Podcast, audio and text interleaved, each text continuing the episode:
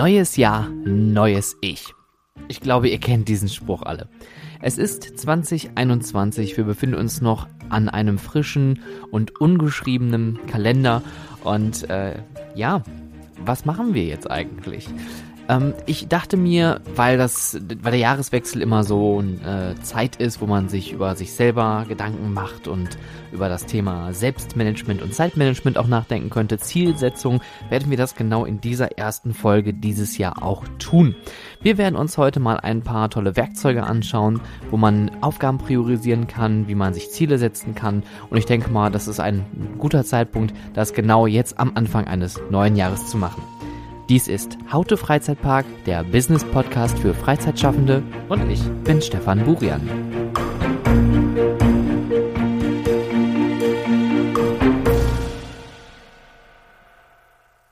Ein wunderschönes, frohes neues Jahr. Die erste reguläre Folge in diesem neuen Jahr. Wir haben ja schon gut angefangen mit dem Interview äh, mit Sven Riegel, Young Professionals. Damit sind wir ähm, am 3. Januar gestartet. Aber ich denke mal, wir sollten noch mal eine richtige Begrüßung machen. Es ist der 17. Januar 2021. Ähm, ja, ich glaube, wir brauchen keine Bestandsaufnahme machen, wie es gerade ausschaut. Aber wir können uns mal so ein bisschen drüber unterhalten, wie es denn für das kommende Jahr ausschaut. Und bevor wir zum eigentlichen Thema kommen, möchte ich das auch einmal ein wenig auf diesen Podcast beziehen. Denn das letzte Jahr, das war wirklich sehr, sehr spannend. Ich habe unglaublich viel gelernt. Ich habe unglaublich viele neue Leute kennengelernt, ähm, die bei diesem Podcast mitgewirkt haben. Der Podcast hat sich auch immer wieder verändert über die Zeit und äh, ich bin da letztes Jahr im Frühjahr recht naiv rangegangen und ähm, muss sagen, es ist definitiv mehr dabei rumgekommen, als ich mir tatsächlich ähm, erdacht habe. Und äh, nachdem wir so viele Folgen letztes Jahr gemacht haben und äh, neben den regulären Folgen kam dann ja auch noch der Monatsrückblick, der Talk mit Julian Omonski ähm, zustande und ich glaube, das werden wir erstmal auch für 2021 so beibehalten. Das heißt, es wird wie gewohnt alle zwei Wochen eine neue Folge geben mit Themenschwerpunkten oder mit Interviewgästen oder auch mit ähm, Young Professionals, mit denen ich mich ein wenig unterhalten werde. Und ähm, es gibt zu jedem Anfang des Monats einen Monatsrückblick weiterhin. Haute Freizeitpark, der Talk mit Julian Omonski und Stefan Burian.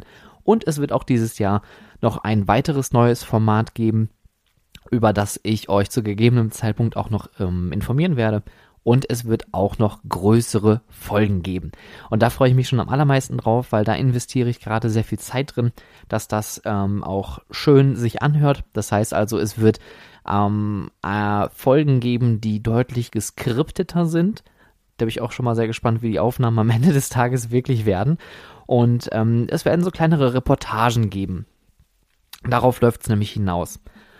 Ja, das zum Thema 2021. Ähm, die letzten zwei, drei Wochen, die waren wirklich sehr spannend, weil ähm, auch sehr viel Feedback zur Sonderfolge gekommen ist, zu dem ungewöhnlichen Jahresrückblick, den Julian Omonski und ich gemacht haben.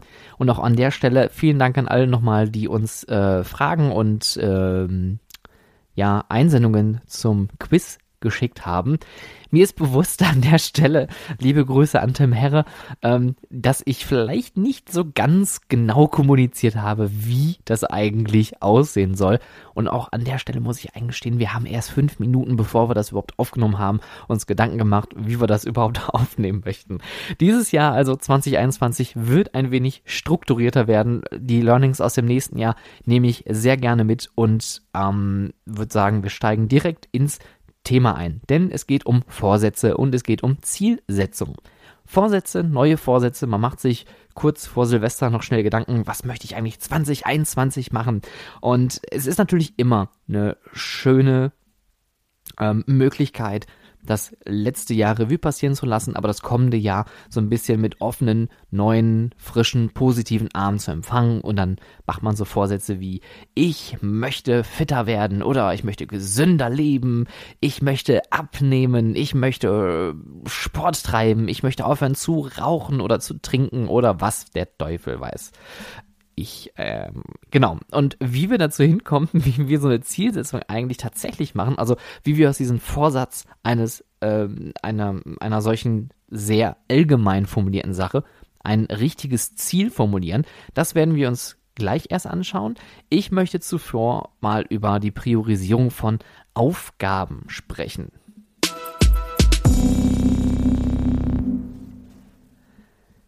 Das klingt schon mega spannend. Das ist das erste direkte heiße Thema in diesem neuen Jahr. Wie komme ich drauf? Ähm, ein guter Freund hatte mich gefragt, wie man sich denn selber und seine Zeit besser managen könnte. Gerade wenn man, so wie ich zum Beispiel, sehr verstreut ist, ist Selbst- und Zeitmanagement immer eine richtig schwierige Aufgabe.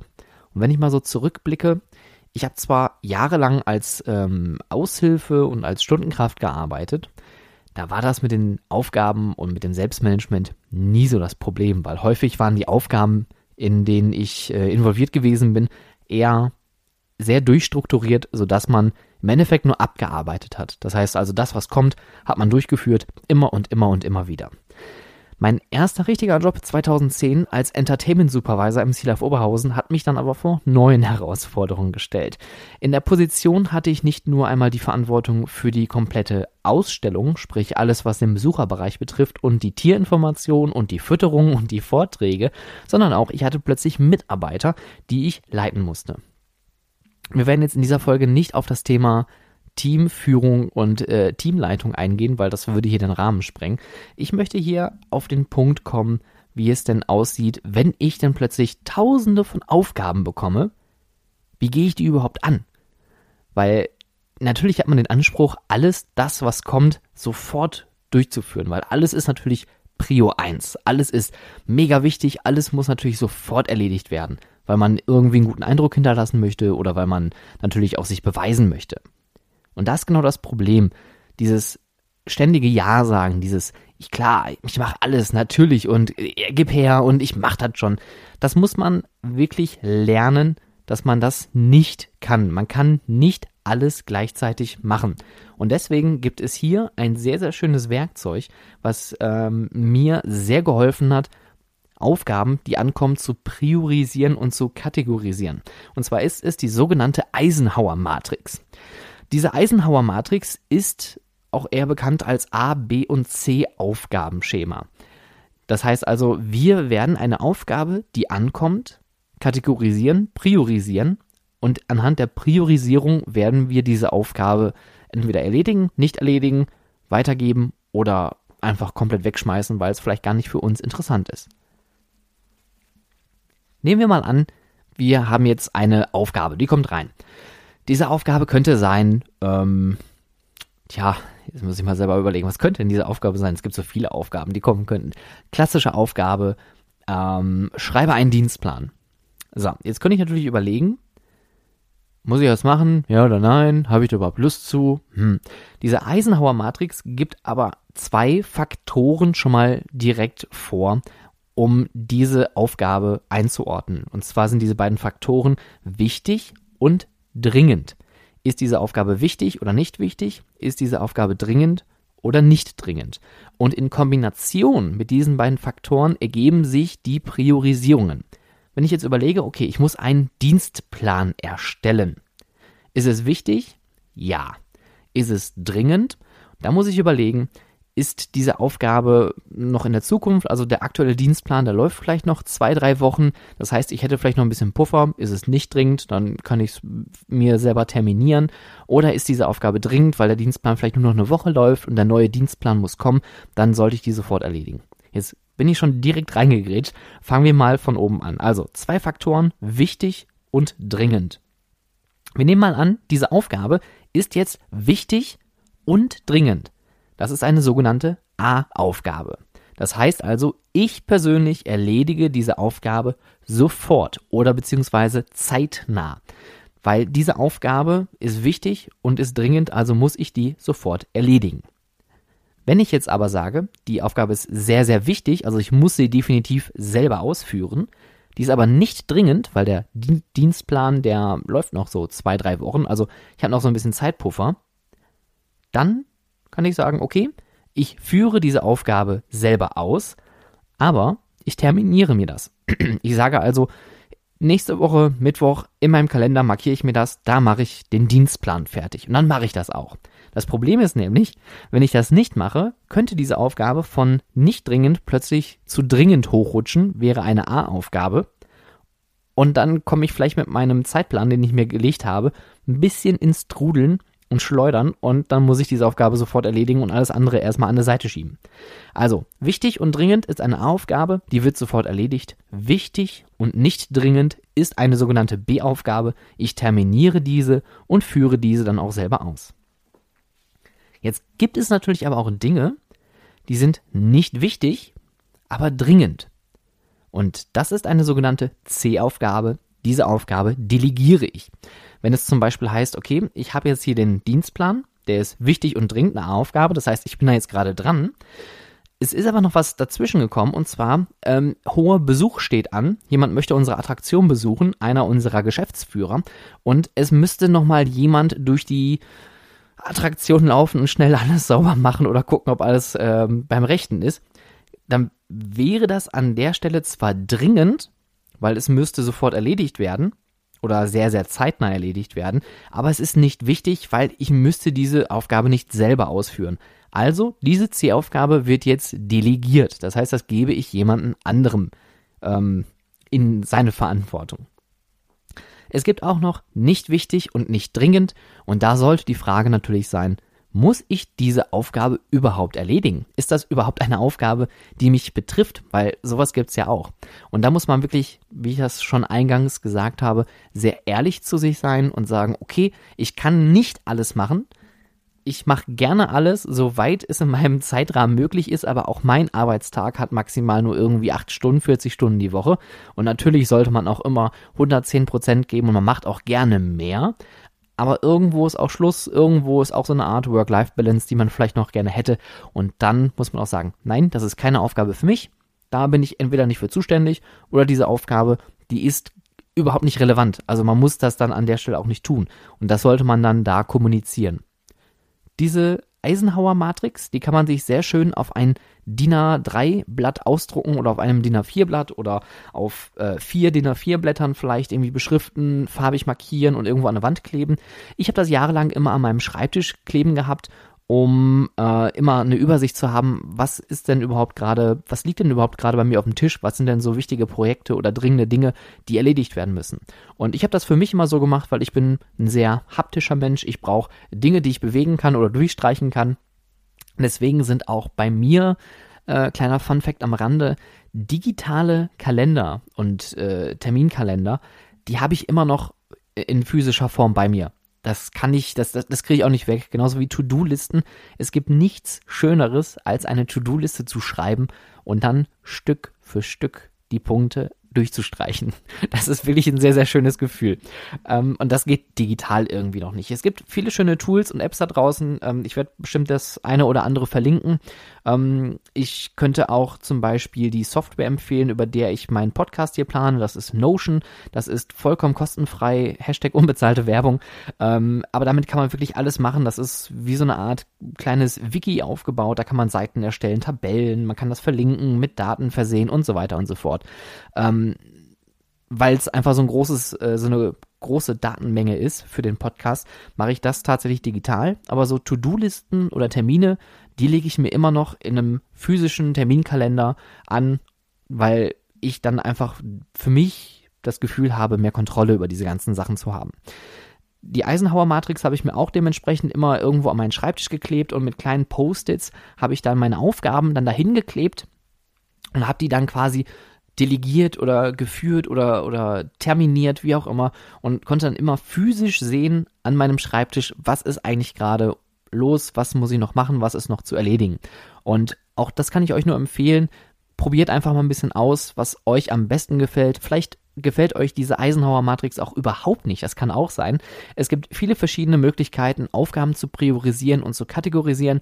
Aber für mich ich habe die größten Erfolge immer mit diesem Eisenhower-Prinzip, mit dieser Eisenhower-Matrix gemacht, weil man das schön visualisieren kann und es nur drei oder beziehungsweise vier Möglichkeiten gibt, Dinge zu kategorisieren und irgendwo hinzustecken, äh, sodass man sich dann nicht irgendwie in, in so einen Kaninchenbau begibt und irgendwie plötzlich irgendwelche Riesentabellen baut, um irgendwas nachzuhalten. Also das, wenn das jemand machen möchte, auch klar gerne, aber weniger ist manchmal mehr. Und gerade bei der Kategor Kategorisierung und Priorisierung von Aufgaben, die man bekommt, sollte man das wirklich schlicht halten, sodass man damit nicht plötzlich eine eigene Aufgabe hat, seine Aufgaben zu priorisieren. Und auch da an der Stelle, ähm, da, da muss ich jetzt ein bisschen schmunzeln. Das wurde mir dann auch irgendwann mal nachgehalten, weil gerade in meinem ersten Job mit diesen vielen Aufgaben damals, ähm, der Kollege, der mir auch jetzt die Fragen gestellt hatte, wie das denn ist mit Aufgaben und äh, Prios und Zeit- und Selbstmanagement, äh, ob ich da so ein paar Tipps hätte. Ähm, er hat mir damals immer vorgeworfen, wenn ich äh, den Satz gesagt habe, das ist gerade keine Prio. Das hat sich irgendwie eingebrannt zu dem Zeitpunkt. Und dann habe ich halt auch mal gesagt, wenn es Dinge gibt, die einfach wirklich nicht wichtig und nicht dringend waren, dann habe ich häufig gesagt, ist gerade keine Prio. Schieben wir weg. Machen wir irgendwann oder gar nicht. Und das muss man dann aber auch abkönnen und dass man da so ein bisschen Gegenwind kriegt, wenn man sich das selber so einstrukturiert ähm, und organisiert. Weil es heißt ja nicht umsonst Zeit- und Selbstmanagement. Man versucht, sich selber irgendwie zu managen. Und da möchte ich noch einen kleinen Zusatztipp am Rande geben. Jeder, der von euch regelmäßige, wiederkehrende Aufgaben hat, der sollte sich das vielleicht auch, also auch da sage ich das nur aus meiner eigenen Sicht und aus meiner eigenen Erfahrung, wenn man da gerne mal so durcheinander kommt und ähm, nicht mehr auf dem Schirm hat, oh, das ist schon wieder ein neuer Monat oder oh, schon wieder ein neues Quartal, schreibt euch auch mal diese regelmäßigen, planbaren und wiederkehrenden Aufgaben auf. Und zwar unterteilt ihr die einmal äh, in zeitlichen Kategorien, täglich, wöchentlich, monatlich, quartalsweise und jährlich. Und dann könnt ihr euch selber so die Sachen aufschreiben, die täglich anfallen, wie täglich eine Runde durchs Gebäude gehen, täglich ähm, am Empfang nach Post gucken oder sowas. Wöchentlich könnte sowas sein wie Reportings schreiben, ähm, oder eine E-Mail versenden, die man einmal in der Woche versendet. Monatlich könnte sowas sein wie Monatsabschlüsse, Lohnabrechnungen oder Dienstplanungen. Quartalsweise könnten Arbeitssicherheitsprüfen oder regelmäßige Checks sein, die man vielleicht pro Quartal macht. Und jährlich könnten so Dinge sein wie Wartungen von Lüftungen, Aufzügen, Heizungsanlagen etc., Prüfungen, die durch den TÜV, durch die DEKRA irgendwie durchgeführt werden. Wenn man sich erst einmal so runterschreibt, dann kann man auch sein eigenes Arbeitspensum nochmal ein bisschen besser visualisieren und dann auch seine jährlichen Sachen planen. Weil das hilft nämlich auch, so eine Jahresplanung nicht nur von seinen generellen Aufgaben, sondern auch von den wiederkehrenden Aufgaben, weil es gibt einfach Dinge, die macht man immer und immer wieder. Wenn man sich die einmal visualisiert vor Augen hält, kann man sich selber so ein bisschen kontrollieren und prüfen, wo habe ich Luft, wo ist die Möglichkeit, dass man sich mal Zeit nimmt, um vielleicht qualitative Verbesserungen anzustreben, strategische Entwicklungen durchzuführen, dass man diese Zeit sich auch einräumt, also die Zeit, sich freie Zeit einzuräumen. Das sollte man definitiv auch tun, weil wenn man sich die Zeit einfach nimmt und es fällt natürlich irgendwas hinten über, dann ist das eher schlecht an der Stelle.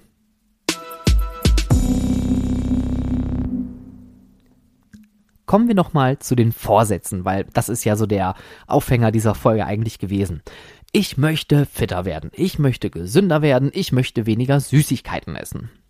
Das ähm, würde ich jetzt mal annehmen, wären jetzt so die klassischen Sachen und vielleicht das nicht mehr rauchen möchten.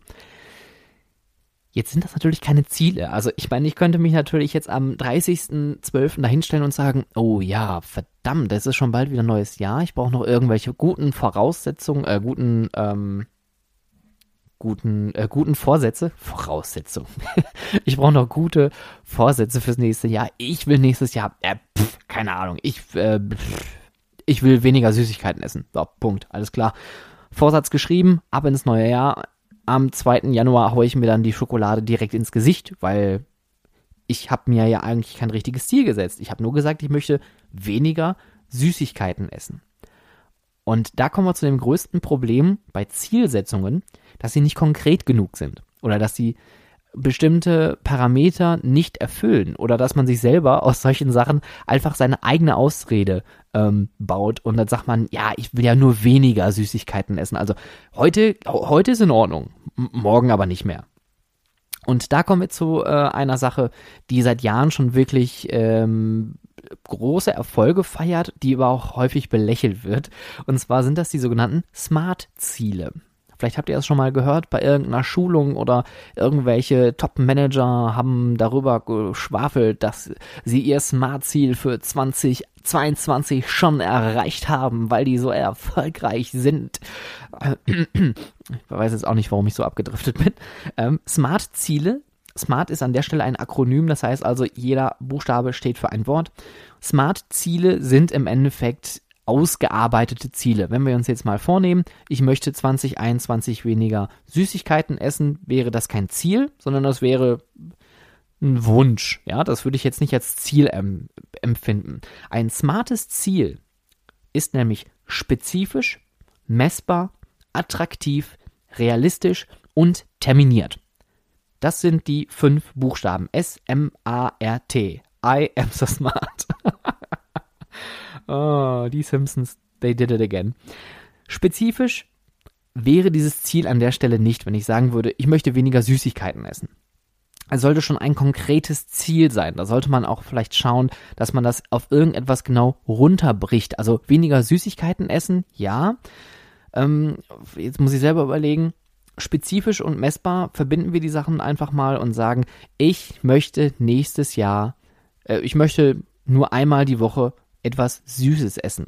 Und Süßes sollten wir uns an der Stelle wirklich spezifizieren und sagen, ist es vielleicht Schokolade oder gilt hier eine Süßigkeit?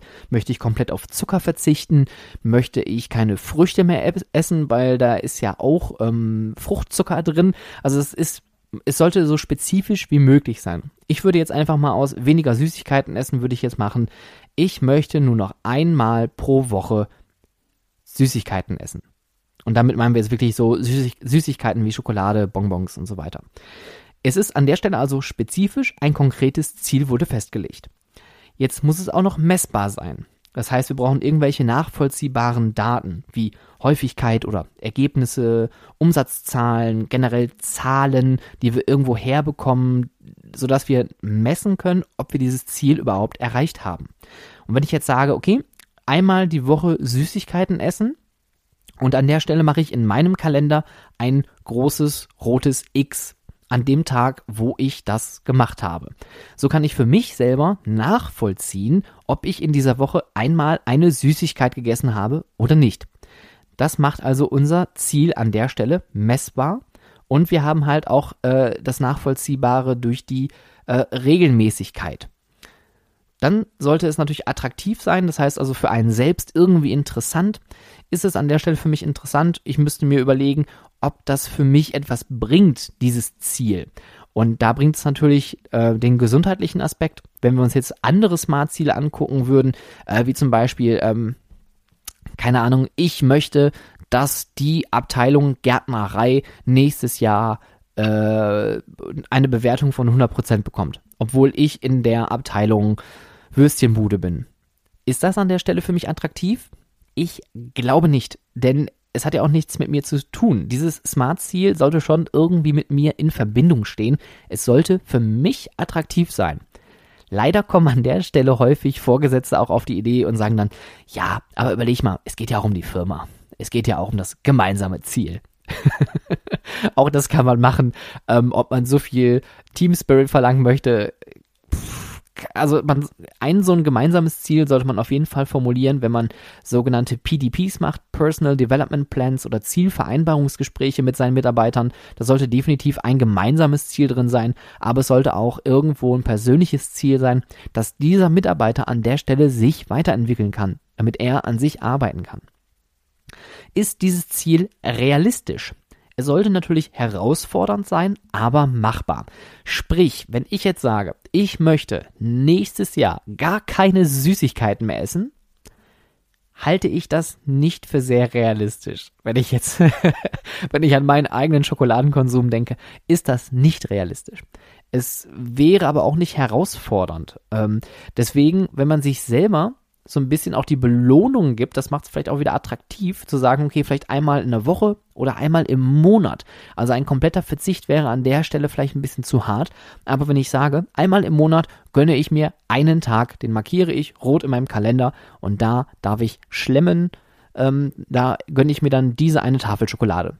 Das wäre dann realistisch, weil ich ganz genau weiß, ich habe etwas, worauf ich mich freuen kann. Ich habe ein paar Wochen Zeit, ein paar Tage Zeit, bis es wieder soweit ist. Und wenn dieser Tag ist, dann kann man das auch so ein bisschen zelebrieren. Und dann noch das Wichtigste, terminiert. Wann ist das Ziel erreicht oder in welchem Zeitraum wird dieses Ziel überhaupt durchgeführt, beziehungsweise die Aktionen, die zu diesem Ziel äh, führen. Und wenn ich natürlich jetzt sage, ich möchte weniger Süßigkeiten essen, ja, ist das kein richtiges Ziel, weil es ist nicht terminiert. Ich möchte 2021 weniger Süßigkeiten essen, ja, schon besser. Oder wir sagen, ich möchte bis Ende 2021 nur einmal im Monat Süßigkeiten essen. Das wäre ein smartes Ziel. Und das hat den Vorteil, wenn man das so komplett ausformuliert, bleibt das im Kopf, weil man hat seine Eckpunkte, seine, seine Ziele mit den Parametern direkt vor der Nase, denn ich habe ein ganzes Jahr Zeit. Ich weiß, wann ich etwas tun darf. Ich weiß, was ich tun darf und was nicht tun darf. Und so weiß ich, mein Ziel ist erreicht am Ende des Jahres, wenn ich in meinen Kalender schaue und sehe pro Monat nur ein rotes X. Gern geschehen an der Stelle. Solche Smart-Ziele ähm, kann man mit allem machen, tatsächlich. Man muss sich da nur ein bisschen überlegen und, und, und Zeit nehmen, weil das Problem ist häufig das Messbare. Und gerade wenn man solche Smart-Ziele für den Entertainment-Bereich formulieren möchte. Ähm, man kann schwer Besucher Zufriedenheit messen. Also man kann das tun. Es gibt ja auch äh, solche KPI-Terminals, also Umfrageterminals in Attraktionen, wo man seine Zufriedenheit geben kann. Ähm, aber häufig ist das halt sehr subjektiv, sodass man vielleicht keine klaren Werte bekommt. Deswegen sollte man sich immer überlegen, welche messbaren Daten hätte ich denn, welche Grundlagen beziehen wir schon in unserer Freizeitattraktion, welche Grundlagen können wir nehmen oder wo können wir vielleicht noch irgendetwas anderes messen an Punkten wie Häufigkeit oder Regelmäßigkeiten, ähm, sodass man da dem Mitarbeiter was mitgibt und auch für sich selber irgendwie eine Möglichkeit hat, sich an ein Ziel entlang zu hangeln. Also Smart-Ziele, nehmt ihr euch gerne vor, plant diese für 2021 und dann würde ich euch, glaube ich, fast blind versprechen, habt ihr schon mal einen großen Sprung geschafft. Denn wie gesagt, Vorsätze sind zwar gut, aber mit Smart-Zielen wisst ihr, was das Ziel eigentlich ist. Ja, liebe Freizeitschaffende, ich möchte an der Stelle nochmal einen kleinen Punkt aufgreifen, denn die letzten zwei, drei Wochen, die waren wirklich sehr, sehr spannend und sehr intensiv. Ähm, es wird im Hintergrund an vielen Dingen gearbeitet, über die ich leider aktuell noch nicht sprechen kann, aber ich hoffe, dass ich spätestens Ende Januar dann endlich drüber reden kann, damit ihr auch wisst, was eigentlich gerade so im Hintergrund läuft und passiert. Ähm, ich möchte mich aber an die Leute richten, die jetzt gerade hier zuhören. Ähm, da gibt es ein paar, die haben mir auch schon über Instagram geschrieben, vielen Dank dafür. Ähm, haben sich auf einige Folgen bezogen. Wie ist denn das eigentlich so mit Arbeiten im Freizeitpark? Wie komme ich überhaupt in diese Branche rein? Und ähm, da möchte ich euch den Tipp nochmal geben, einfach mal so auch allgemein für die, die sich vielleicht nicht getraut haben zu fragen. Fragt. Das, das ist schon mal das Wichtigste. Geht erstmal ins Gespräch. Gerne auch mit mir. Ich kann gerne versuchen, euch da irgendwie Tipps und Tricks zu geben. Was ich natürlich nicht unbedingt machen kann, ist euch direkt irgendwo hin empfehlen, weil das funktioniert an der Stelle ähm, nicht, weil ähm, da auch so ein bisschen meine Arbeit von abhängt, dass ich das nicht tue. Ähm, aber natürlich, klar, gibt es immer die Möglichkeit, durch Empfehlungen zu arbeiten. Aber ich möchte euch eher den äh, Tipp geben oder den Hinweis, sprecht doch mal die Leute direkt an das ist ja das, was Sven Riegel im Interview auch gesagt hat. Die Branche ist klein. Wir leben alle davon, dass wir einen sehr intensiven und engen Austausch haben.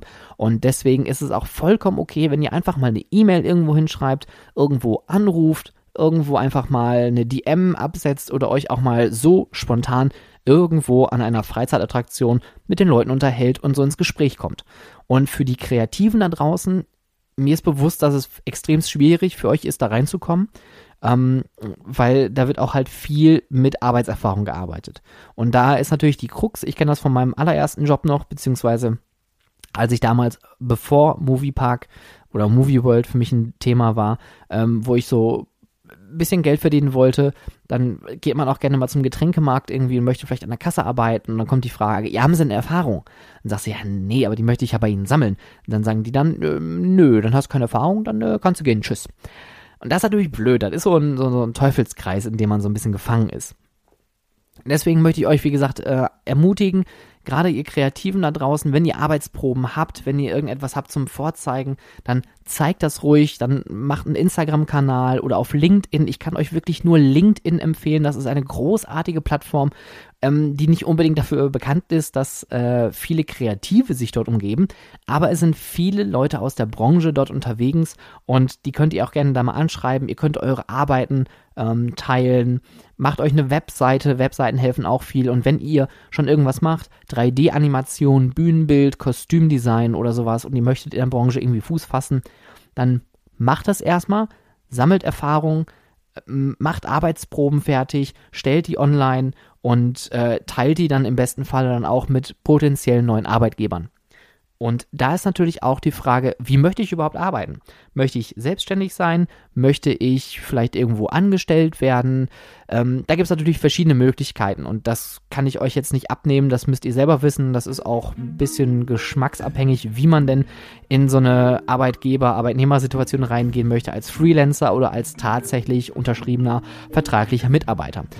Seid offen, seid positiv, 2021 hat viel zu bieten. Wir werden wahrscheinlich viele aufregende Dinge erleben und hoffentlich bald auch wieder das echte Leben irgendwie genießen können. Wie immer gilt an der Stelle, wenn ihr Fragen habt, Wünsche, Kritik, Anregungen, dann schreibt mir doch gerne eine E-Mail an contact@stefanburian.com. Ihr könnt mich auch auf LinkedIn besuchen, da ist der Amusement Business Support auch vertreten und äh, natürlich weiterhin über Twitter at howtofreizeit oder über Instagram gerne at howtofreizeitpark kontaktieren. Das war's für dieses Jahr oder beziehungsweise für diese Folge, nicht für dieses Jahr. oh, schöner Versprecher am Ende. Ich wünsche euch eine gute Zeit. Bis bald.